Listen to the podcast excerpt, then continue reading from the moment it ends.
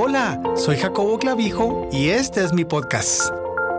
El modelo casi siempre es el mismo y es muy común. Miramos una necesidad especial en la vida de una persona y nosotros con gozo tratamos de suplirla, pero el que la recibe luego nos alaba por nuestra generosidad, nos sonreímos con satisfacción y luego seguimos adelante y nos deleitamos en la atención y admiración que recibimos. Sin embargo, esta alabanza puede pronto convertirse en resentimiento y aún en amargura en la persona que hemos ayudado y no comprendemos por qué sucede esto, por qué reacciona contra nosotros, especialmente considerando todo lo que le hemos ayudado? Las palabras de esta pregunta nos revelan el problema. Ambas personas pensamos en términos de lo que nosotros hicimos por ellos, en vez de pensar mejor en lo que Dios ha hecho por ellos a través de nosotros. Cuando la gente nos busca, en vez de buscar a Dios para suplir sus necesidades, nos ponen en un pedestal y nos dan la gloria que solamente le pertenece a Dios. Y cuando ya no podemos suplir nuevas necesidades, las personas se desilusionan de nosotros y destruyen su Dios fracasado. Es por esta razón que Dios nos da la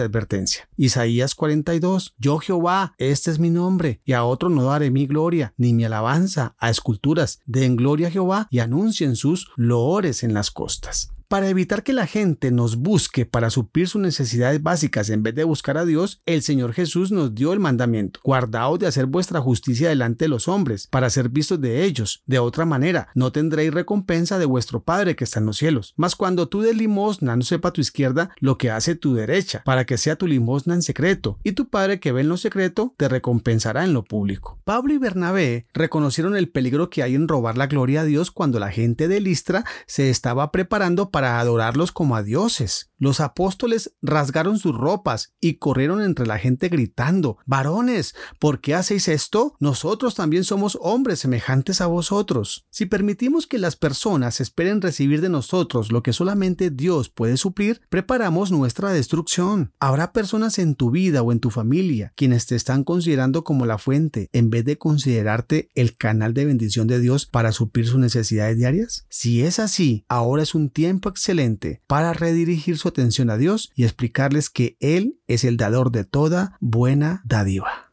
Gracias por escucharme. Me puedes seguir a través de las redes sociales en Instagram, jacoboclavijo.online, en Facebook, Jacobo Clavijo. Te espero en el siguiente episodio.